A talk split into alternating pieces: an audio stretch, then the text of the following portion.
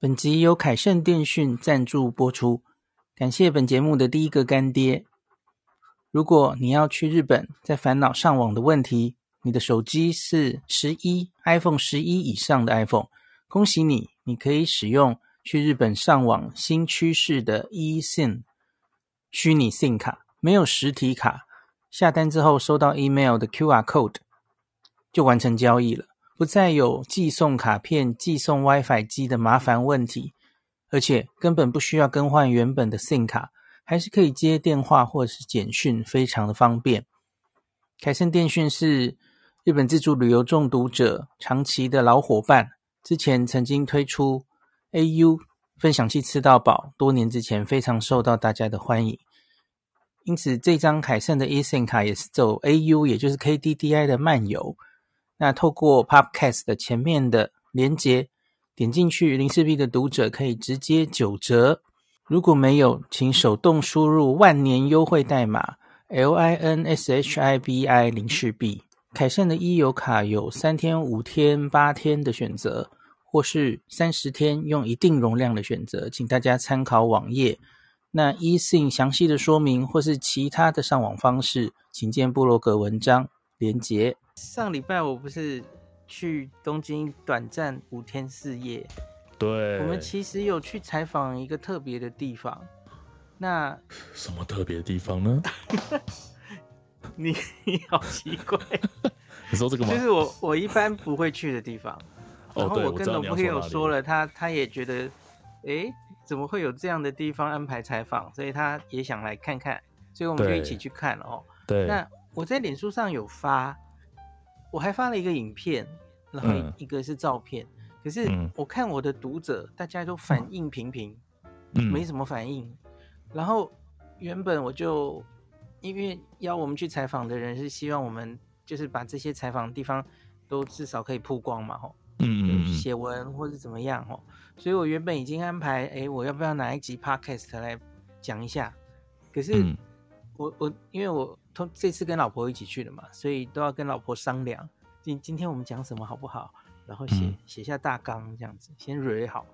然后在讨论到这个的时候，他就跟我说：“这个这个地方根本不符合我们的读者群的兴趣。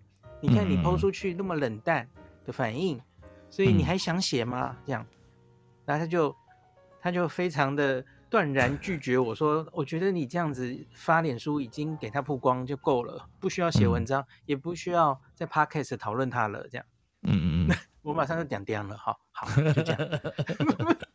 可是农朋友，你觉得我们值不值得还是聊一下？我觉得还是可以聊一下。虽然虽然我也赞成孔医师说，其实，在孔医师的粉专或者是大厅，可能。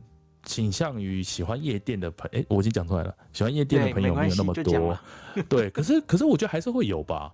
像，就像我，我，我，我平常也不会那么常去夜店，但是听到孔医师有这个行程，有时候会想说，哎，偶尔还是你知道，人就接受一些刺激，很棒。有时候我们去美术馆看看看不懂的画啊，但是我可以接受颜色上的刺激。有时候听听一些音乐会，我可能听不懂，但是可以接受一些旋律的刺激。那去夜店呢，就是接受音响的刺激，哈，就很大声这样子。那我们就把这集剪成一集 带图的，真的吗？东京的夜店这样子，夜店，对啊。其实我对夜店是完全不了解，然后是完全不了解哦。可是你那天看起来很震惊，呃，很很镇定啊。那应该算是我这一辈子第一次去夜店吧？真的哦。可是你看起来夜店，可是你看起来我就是从小乖乖的在念书的小孩啊。我我根本我看哦，念书哎，那天了吗？OK，我台大医学系耶，你以为我怎么上台大医学系？很辛苦，每天上 乖乖念书，上、嗯、大没有就是乖乖的念书当医生这样啊，我就是小孩、嗯，所以一辈子没有出，几乎没出入过声色场所这样。很多，但你那天看起来没有那么紧张哎，你看起来很镇定。对，去这种地方需要紧张吗？我都已经四十好几了，有什么好紧张？也是啦。然后，所以，可是我要说的就是，我对夜生活这些东西完全没概念。嗯嗯嗯。那我们之前在日剧可能会有一些看到有一些，对不对？哦，有对一些场景嘛，为题材的日剧嘛。哦，那可是听到那个主办单位这一次要找我们去那个地点，我是很有兴趣的。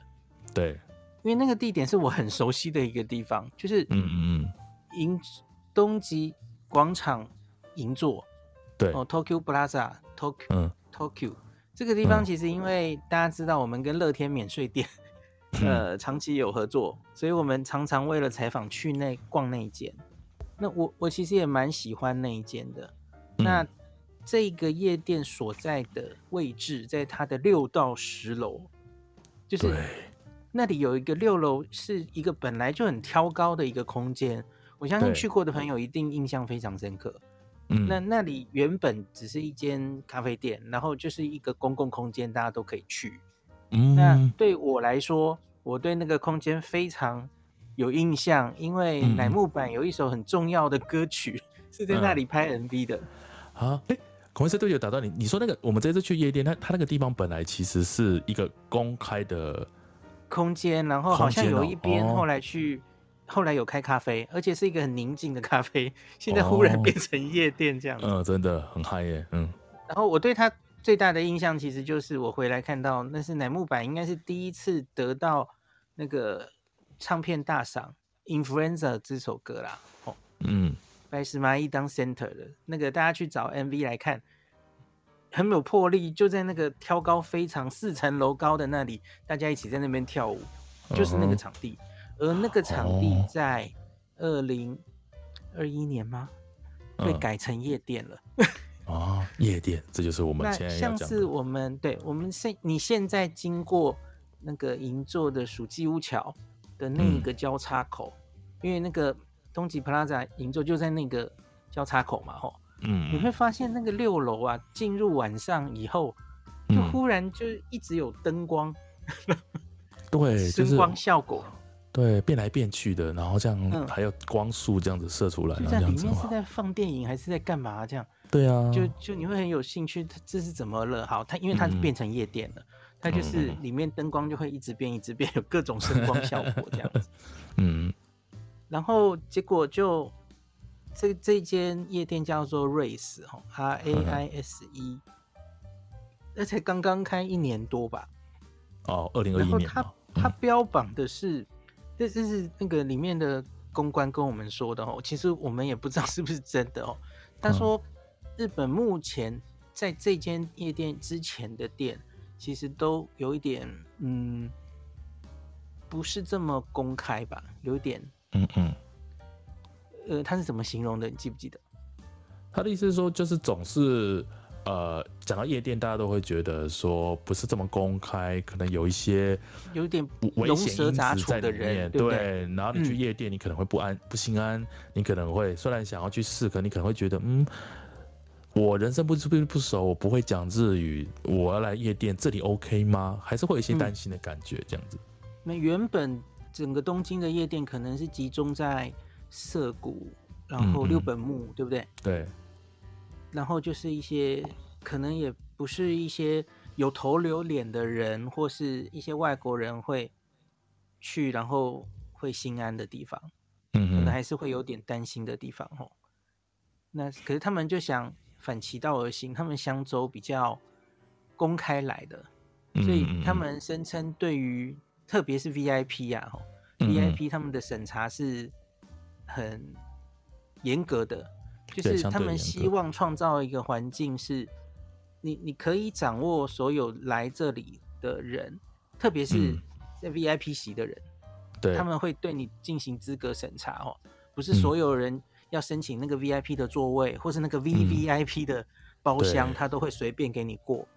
所以他是有比较资严格的资格审查。他希望创造一个环境是，呃，不会有那些龙蛇杂处的人出入。嗯嗯嗯嗯，就有一点像是呃浴场，他不会有刺青的人进来，类似这样子。嗯。嗯然后他希望人让这些名人、有钱人。愿意来这里安心的来玩，像比方说，呃，中外国的明星，外国的大明星，嗯，对，但他们他们会比较觉得出入这样的场所会有安心感。嗯，日本的明星也一样啊，因为日本的明星他当然不希望他去夜生活的时候被狗仔或是被干扰，对不对？嗯嗯嗯嗯。所以他也会提供他们就是比较有隐私的，呃，不会面对外面的，有那种那叫 black bar 哦，黑色的 bar，嗯嗯嗯，就是他可以不用被进去 bar 的人看到，可是他还是可以享受那个夜店的声光效果这样子。嗯哼。没错，然后我我不是很确定这个，那我们进去就看到一些很有趣的，呃，不管是他们他们会请 DJ，而且他们有时候会请很有名的 DJ 嘛，哦，对，来，来做表演，然后他们一个礼拜好像会选几个时间，会有一些纸花秀。哦，真的，我们等那纸花秀等好久。那个天井上就是。怕那个纸花放下来，然后配合很棒的那个声光效果，真的看的，就是我有在脸书放一个影片，嗯，就蛮壮观的啊。那时候我们在等那个纸花秀的时候，因为它是挑高嘛，所以就有一种很像是，例如说你去看运动赛事或者是什么样，什么什么味全味全什么什么最后一场比赛，然后赢了之后，哇，大家庆祝，然后就撒纸花下来的那种感觉，然后搭配的音乐。就如果想尝试的朋友，我觉得不不一定是这一家，或其他家，其实也就是偶尔偶尔去一下，其实也是蛮有趣的。偶尔去刺激一下。我不知道其他的夜店的价钱怎么样，可是我看到他，哦，这个这个不需要线上报名哦，你直接这个去现场买票，直接就上去了，没有那么难。一般人不是 VIP 那个那样子的，你就现场买，然后其实不贵耶。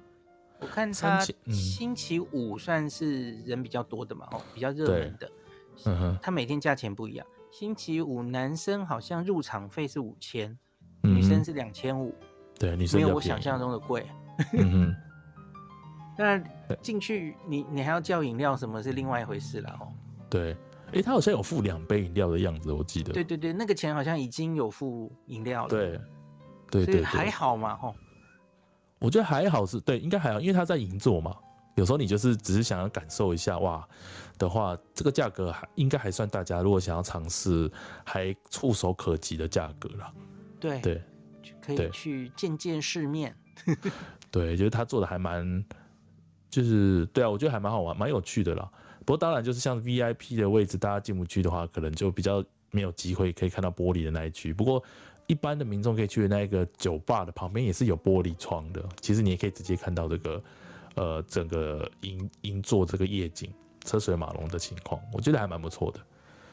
对，而且我自己觉得，我们有因为采访的关系绕去那个 VIP 的座位嘛，对不对？对。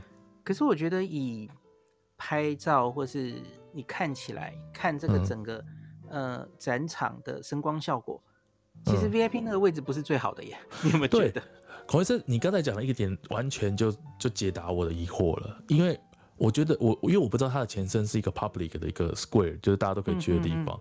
嗯、我会想说，如果它今天是一开始就是，你知道这个空间一开始就是设计成要是做 club 或者是 bar 的话，啊啊啊啊其实应该应该有机会做得更，就是 VIP 那边看出来要更美才对。我就觉得很奇怪，为什么？VIP 那哦，不过 VIP 那边可能抢救的是 private 也有可能啦，他们只是感受气氛，他们不要被人家看到，也有可能这个舞台比较近，对，比较近。但我就总觉得，这是我的问，那时候就觉得说，哎呦，其实是很不错，只是就觉得说，VIP VIP 怎么没有居高临下的感觉？就是 B V I P 啦，VIP 有，但 VVIP 没有，对不对？因为我说 VIP 就是外面旁边那一圈是是 OK 的，看得到里面嘛，但是。最后面那个隐秘的那个地方，可能他要走的是隐秘路线吧？对啊，对，对啊。或许这我一下我乱猜，或许可能就是因为它是从一个广场然后改建出来的，所以应该还是有设计上的限制。有些地方可能对，那应该设计已经很不错了，但总觉得好像这个地方一开始就有一种不是当 club 的感觉。然后有一个很有趣的地方，他们也这样宣称，他们说是全日本第一个开在百货商场中的的。夜店，这个或许有可能 真的是，因为通常都在，通常都在地下室，或者都是在一些比较怎么说，也不是说，就是在一些外表看起来很平常的建筑里面嘛。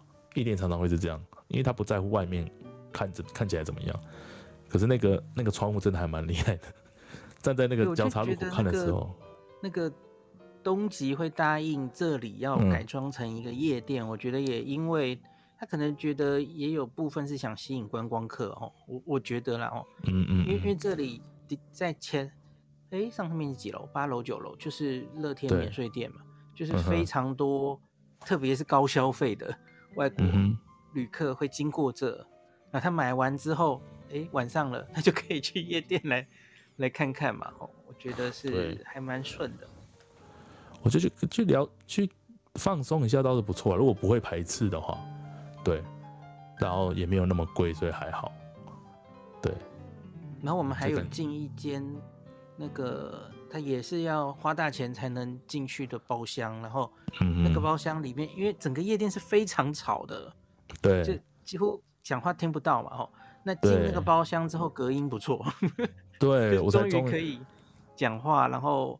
它很妙哦，它也可以切换，就是它可以切到外面放的音乐，它也可以完全切掉。你看你们这群人是要在里面谈事情呢，或是可以唱卡拉 OK，就完全不管外面这样子。还有卡拉 OK，超酷的。对，但平常我应该是进不去那间房间。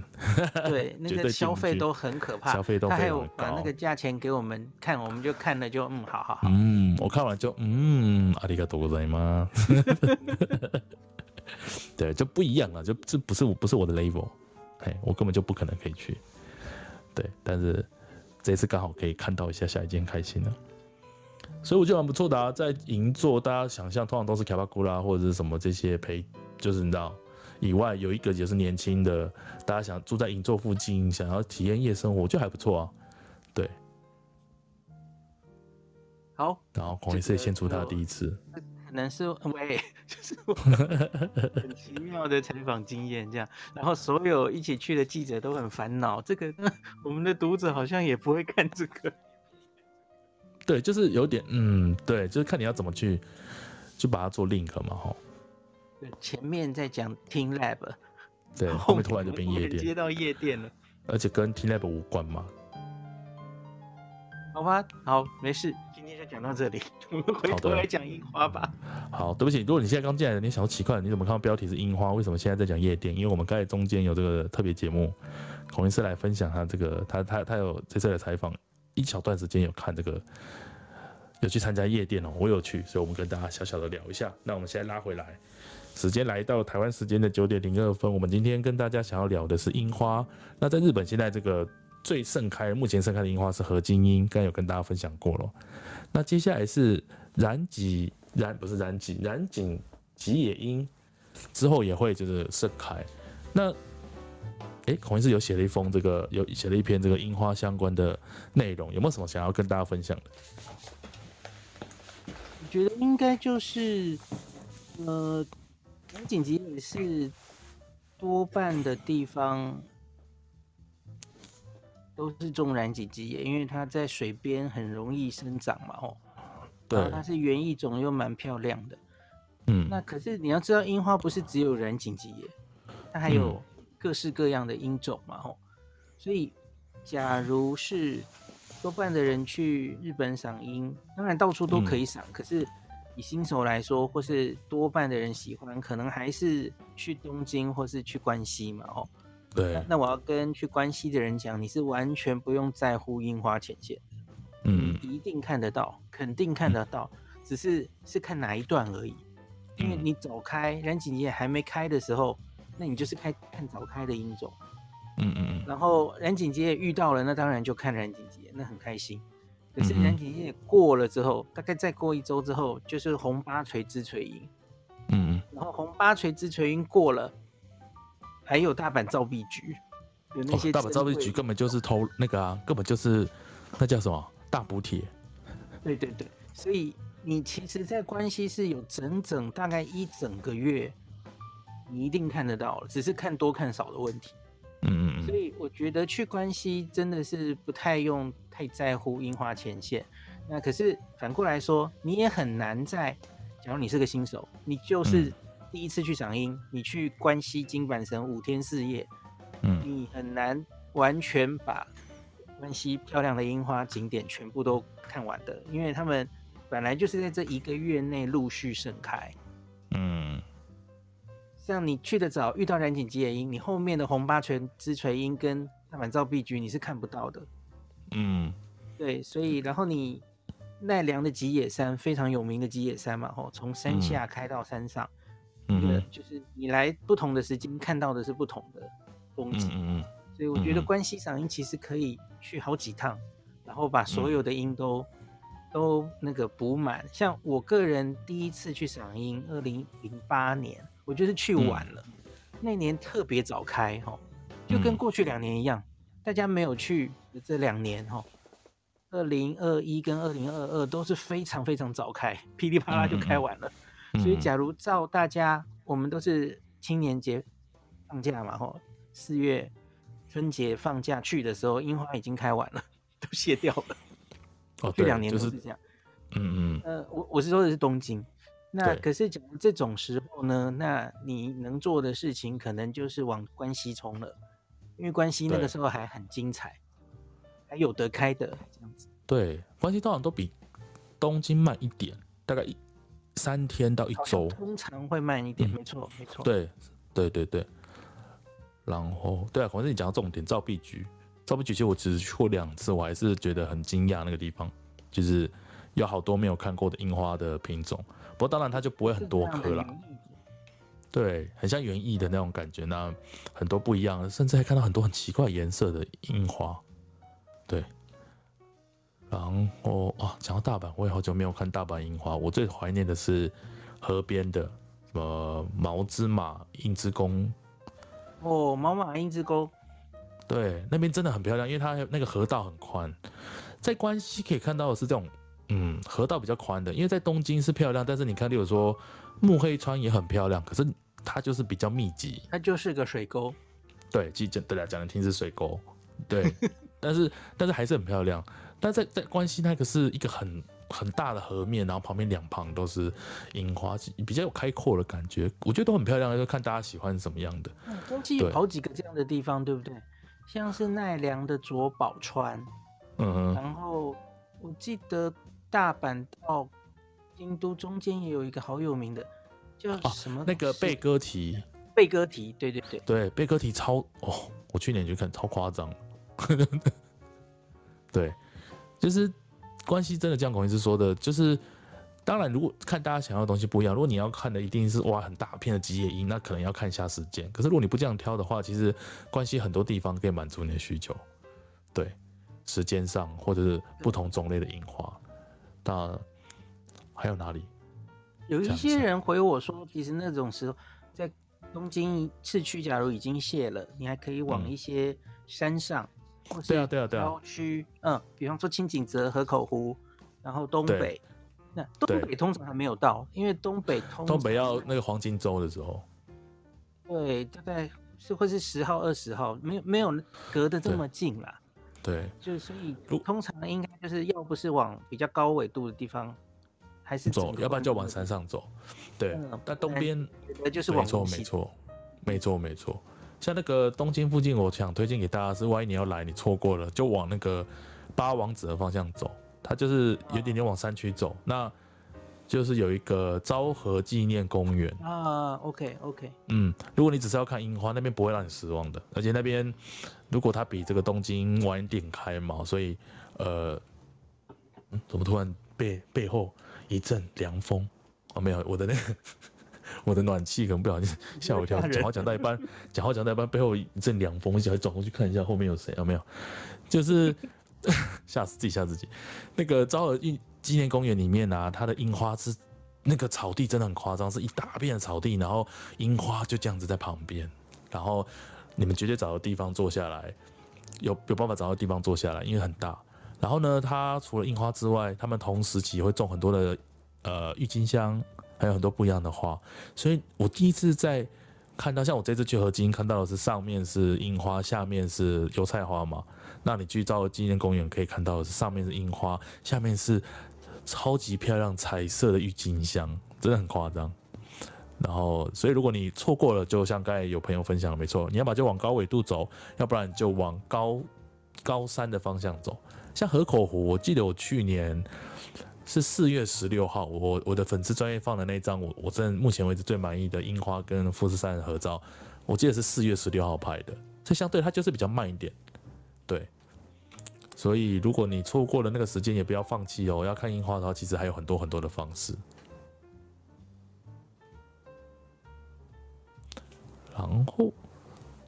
大家如果想要看一下，也可以去看孔医师的那个这个粉砖上面写的他的这个，我记得我有我有读那一篇，就是有写说，如果你是第一次来看樱花，可能要注意的一些点，跟不用担心的，我刚才提到的关系的话，就不用担心，不用那么过度担心樱花前线。对，那还有一个可以讲的是，呃，虽然学理上是一般来说是这样了哈，就是那个樱花的 synchronize 就是同步，大家会一起开、嗯、一起谢。大体来说是这样没有错，可是其实真的没有那么强了。就是你在这一群樱花里，你总会找到有人偷跑的，然后有人比较慢，大家都谢了，可是他还开着，所以你总会看到有人还开着，即使是你来早或来晚这样，所以你可以抓角度，还是可以拍出很漂亮的漂亮的照片，还是可以欣赏到樱花这样。对，没错没错。而且如果是比较大颗的樱花，还会分那个。广义说，我上次最最近有发现。比较大颗的樱花会，它会从下面开始开，可能是比较温暖的地方开始开，营养有关哈。对，或者是跟温度有关，嗯嗯嗯，所以有时候你下面掉光，可是你上面都还没开。你你如果去逛樱花大会看到赏花会看到这个情景，可能下面开的很满了，上面还没有，那这样就做出时间差，因为可能再过一个礼拜，下面的掉光了，可是这个时候在比较上面的、比较靠近高空的部分的樱花都会打开。一方面可能是营养的关系，那可是。一方面是我我们过去十几年来已经有好几年是这样，就是樱花开了，樱、嗯、花开花是有它的定义的嘛，嗯、就是那个整个树上有几分之几的花大概开了，它就定义为开花，然后再来就是更多就是满开嘛，吼。可是有好几年，这在过去十几年好像有三分之一的年份会遇到这件事，就是天气又冷回去了，嗯，又冷到其他的树上的花不会继续往下开。然后就很尴尬，又往后，前面已经开的花，它就它就谢了嘛，它就一定时间到就谢了。所以通常这种时候呢，我们会说这一年的樱花是不好看的，因为他其实就会拖很久，对对对，嗯嗯，它拖很久，所以他就没有那种全部的人同步一起一株树上全部开了的样子。嗯嗯嗯嗯，没错没错。然后我要分享一个很好笑的故事，是我住在大阪的时候。以前住在大阪，我对面是一个小学校，然后那小学校旁外面就是一整排樱花嘛。然后我大概住了两三年之后，我发现它总是有一棵每次都提早开。然后我就一直在想，为什么？为什么它会提早开？后来我发现，以以下是我推测，它可能就是它的那个位置就是比较温暖的地方啊，好像是学校厨房 排气口出来的地方还是什么？对，然后。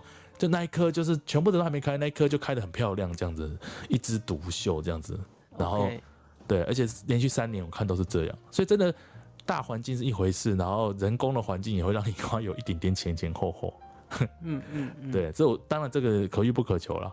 对，只是那个时候我就跟我爸妈，我们三个在那边看，为什么大家都没开这颗开的这么爽？我们就一直想这件事情。不合群。对，不合群。对，不合群的樱花。好。然后我们来看看有没有朋友在这个留言区留什么呢？呃哦，哎，朋友，那个好像是有人回那个，哎，他是 influenza 是白石蚂蚁跟西野七奈的双 center，没错，双 center。我我竟然漏掉西野七奈，是白石跟西野的 double center，没错，double center。好，我去找来看看好了。好的，时间来到了这个十点十三分。我们今天跟大家，今天怎么都没有人想要上来？对啊，而且美工也不见了。呃，Kate 问三月二十三到二十九会去新宿，这样应该看得到樱花吧？应该可以哦，看得到是一定看得到，会不会看到满开就难说了。对，因为通常是刚开嘛，就是因为现在是，假如照现在的预测。呃，大概三月二十三号开花的话，对，那通常需要五天，对，五天到满开，满开，对。可是天气假如有点冷，它就会往后延，嗯、它可能会七天、十天、十二天都有可能。没错，就会让它的那个通常之前 Corona 叫病程嘛，这叫开花程嘛，就是它要开花需要一定的温度到了，它才会继续继续把它开完。嗯、对，那万一中间要碰到下雪，有时候甚至花就不漂亮。所以这个就一切都是你不要太对，不要太执着。对，你有什么就看什么。而且，如同刚刚我们有提到嘛，哈，我个人觉得天气要好，要有蓝天，要有阳光，然后看樱花才漂亮。所以你自己想想看，樱花真的就是这样的一个东西，哈，它它最满开的时候，可能就只有那五到七天。嗯，要看。它有没有遇到大风大雨嘛？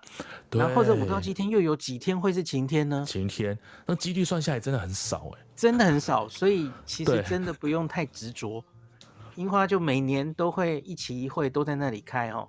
你也不会只来一次日本，就一切随缘哦，嗯、不要太执着了。本集由凯盛电讯赞助播出，感谢本节目的第一个干爹。如果你要去日本，在烦恼上网的问题。你的手机是十一 iPhone 十一以上的 iPhone，恭喜你，你可以使用去日本上网新趋势的 eSIM 虚拟 SIM 卡，没有实体卡，下单之后收到 email 的 QR code 就完成交易了，不再有寄送卡片、寄送 WiFi 机的麻烦问题，而且根本不需要更换原本的 SIM 卡，还是可以接电话或是简讯，非常的方便。凯盛电讯是。日本自助旅游中毒者长期的老伙伴，之前曾经推出 AU 分享器吃到饱，多年之前非常受到大家的欢迎。因此，这张凯盛的 eSIM 卡也是走 AU，也就是 KDDI 的漫游。那透过 Podcast 的前面的连接，点进去，零四 B 的读者可以直接九折。